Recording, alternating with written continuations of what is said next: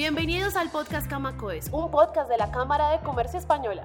Somos Buenas Conexiones. Recuerda seguirnos en Instagram como arroba camacoes rayo el piso co o en LinkedIn Cámara de Comercio de España en Colombia. Niños y niñas colombianos, tenemos una segunda oportunidad bajo los cielos de la tierra.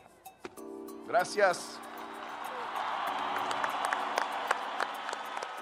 Bienvenidos a nuestro podcast Camacoes. Hoy nos está acompañando uno de nuestros afiliados, Vali Consultores, con quienes estaremos en la entrega de dos podcasts muy interesantes en los que estaremos hablando sobre esos retos que tiene el presidente actual Gustavo Petro. Le doy la bienvenida a el equipo de Vali Consultores. Hola Vanessa, gracias por la invitación. Hola, ¿cómo estás? Hola Vanessa, gracias por la invitación. Listo, bueno, quiero empezar por preguntarles a ustedes cómo ven esos primeros 100 días, cómo, cómo los visualizan eh, a futuro. Pues estos primeros 100 días van a estar marcados de cierta eh, reacomodación frente al nuevo gobierno, eh, muy ajustándose frente a los temas que ya venían andando del gobierno de Iván Duque, terminando de establecer el gabinete que va a estar acompañándolo al menos por este primer año.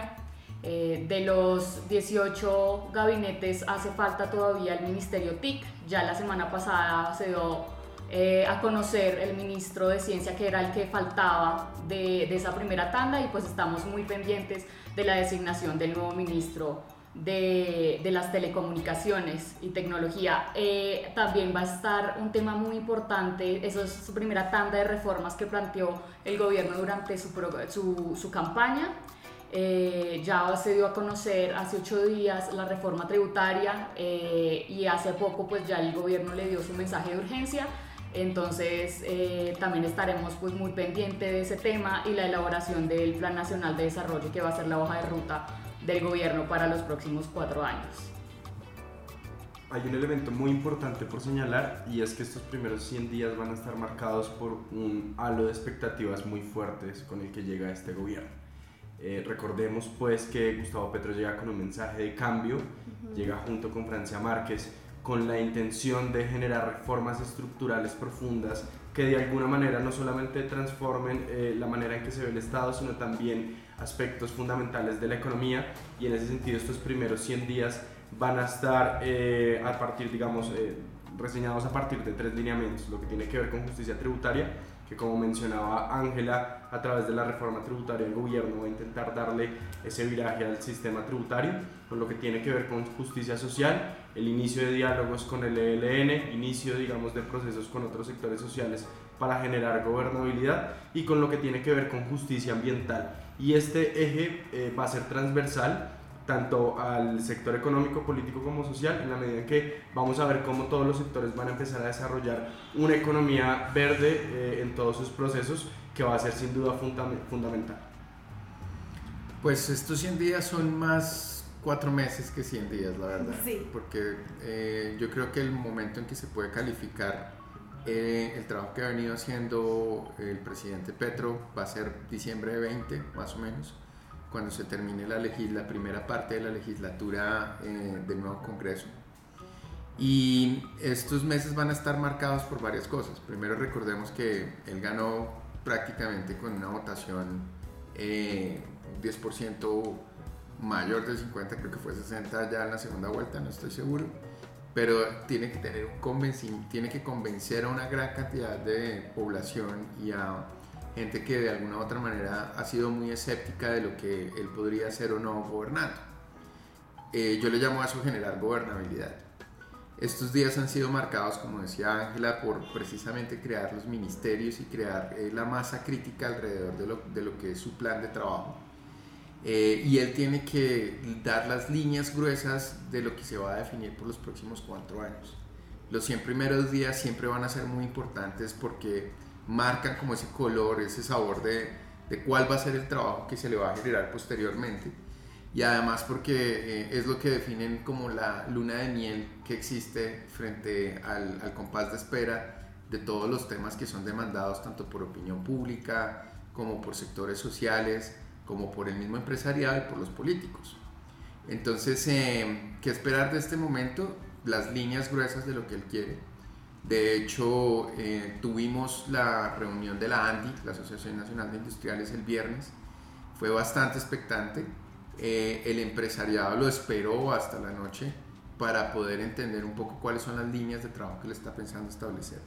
Y definitivamente, pues la parte más importante y la punta de lanza es la reforma tributaria que pues va a tocar leer con mucho detalle, toca mirar a fondo qué es lo que desea eh, y pues que hemos venido discutiendo en medios de comunicación, pero pues definitivamente requiere mucho más fondo. Y finalmente pues el Plan Nacional de Desarrollo, que es el documento eh, base, eh, marco para todos los temas que se están desarrollando. Y como decía David, pues el punto más importante para este gobierno viene a ser el tema de cambio climático, los temas ambientales, y ahí hay bastantes preocupaciones, porque pues se han anunciado eh, cambios en la política energética del país que de alguna u otra manera todavía no son claros y que podrían estar comprometiendo eh, la seguridad energética. Eh, son temas que se tienen que ir observando en la medida que los ministros que él ha escogido den línea al respecto y eso es eh, uno de los temas que nosotros vamos a tener que tratar constantemente en Vale Consultores con ustedes y nuestros clientes.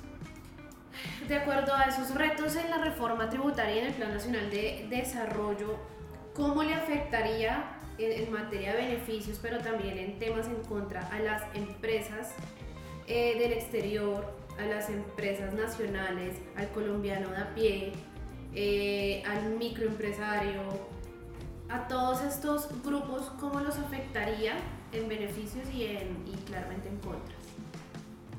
Pues uno de los temas principales de la reforma es ese cambio en las ganancias ocasionales para las empresas. Ahí, por ejemplo, está la tarifa para las ganancias ocasionales que se ubicará entre un 30%. El ministro pues considera que esto posibilita una tributación mucho más equitativa y progresiva eh, principalmente para garantizar esa disponibilidad de recursos para la, la amplia gama eh, de programas que plantea el nuevo gobierno para precisamente disminuir esa desigualdad en el país.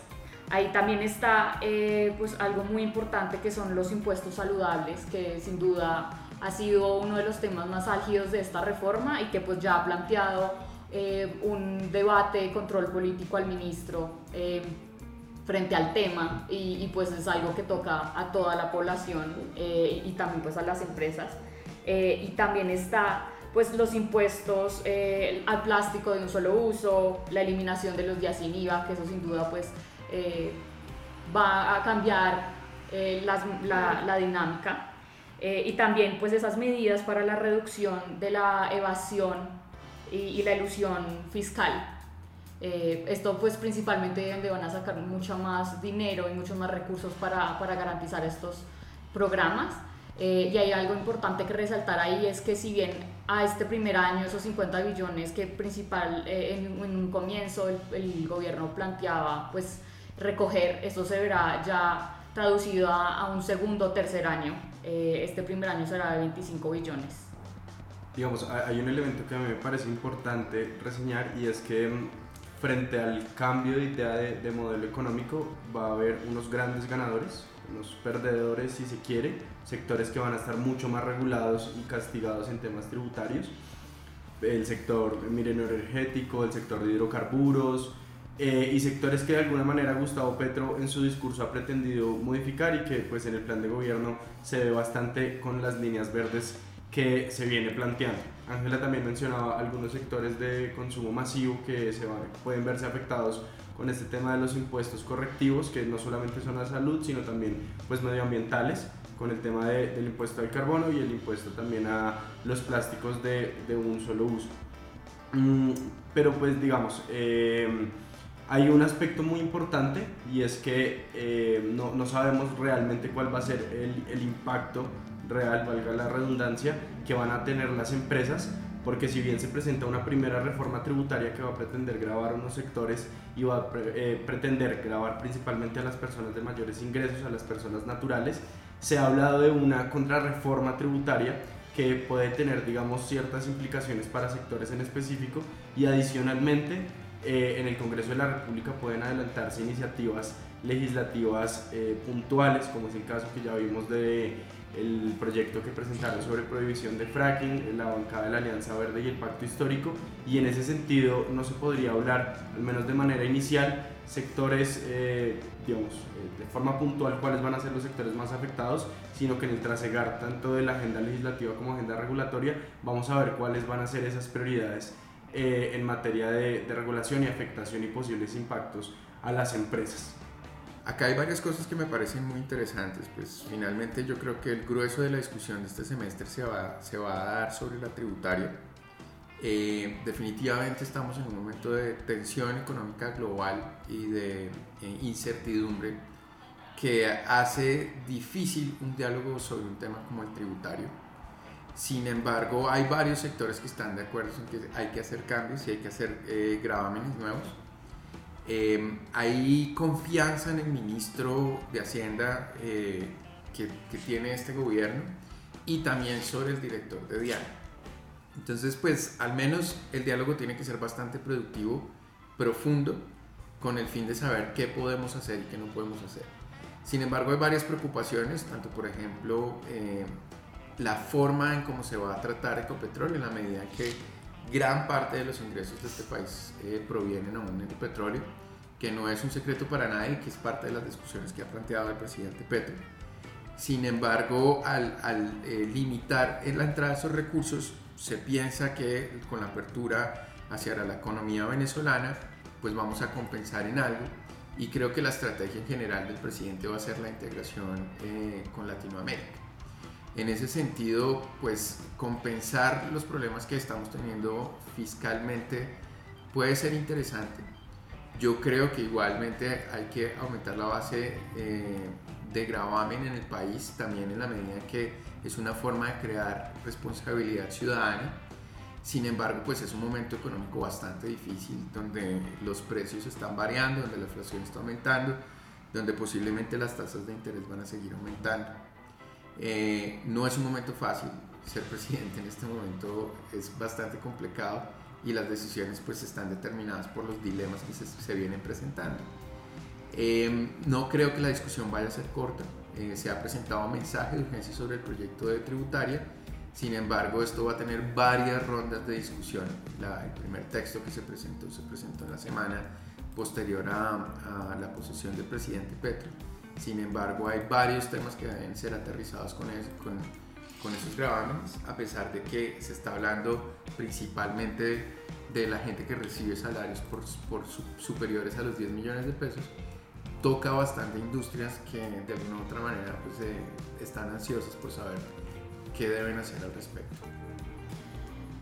Para finalizar este, esta primera parte, eh, ¿cuáles serían esas conclusiones eh, para, para es, lo que resta del año 2022 en temas de la reforma tributaria, que siento que es lo que más está tocando ahora y está más está afectando y que está en boca de todos, de grandes medios, gente especializada, pero también el colombiano de API?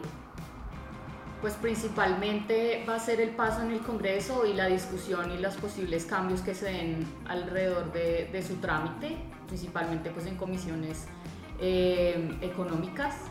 Ahí pues empezará la puja, también la concertación que va a tener eh, con, con, la ciudadanía, que como dijo David en un principio, pues va a ser muy importante porque hay una expectativa eh, muy grande frente a estos temas.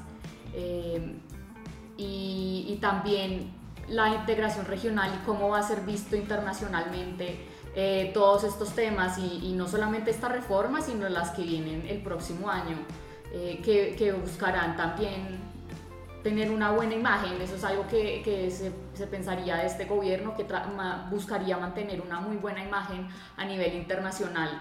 Eh, y que pues las reformas que vaya a plantear, no solo esta tributaria, pues también tengan un visto bueno en el mundo para también aliviar esos mercados y y pues dar su trámite. digamos, un, un, reto muy importante, ya, ya lo mencionaba Ángela, es el tema de las expectativas que se genera frente a la sociedad pues, colombiana en general y a sus votantes. Eh, esta reforma es de alguna manera el primer reto que tiene frente a Congreso el presidente y una forma también de medir la gobernabilidad que tiene frente a los partidos. Y por supuesto el reto más importante es que esta reforma va a ser, eh, digamos, la, la, línea para poder financiar el gasto social, el gasto público que se ha venido planteando. Y ese va a ser, pues, de alguna manera el, el reto fundamental. Yo creo que definitivamente el tema de liderazgo y visión país es fundamental. Y ese es el reto principal, como te digo, de todo el semestre. Como dice David, lo que pasa con la tributaria define el resto del cuatrenio. Eh, no la tiene fácil y es un gobierno que se quiere determinar por las reformas que se plantean. Y son reformas de fondo que probablemente van a tener un impacto en el país para los próximos 20 años.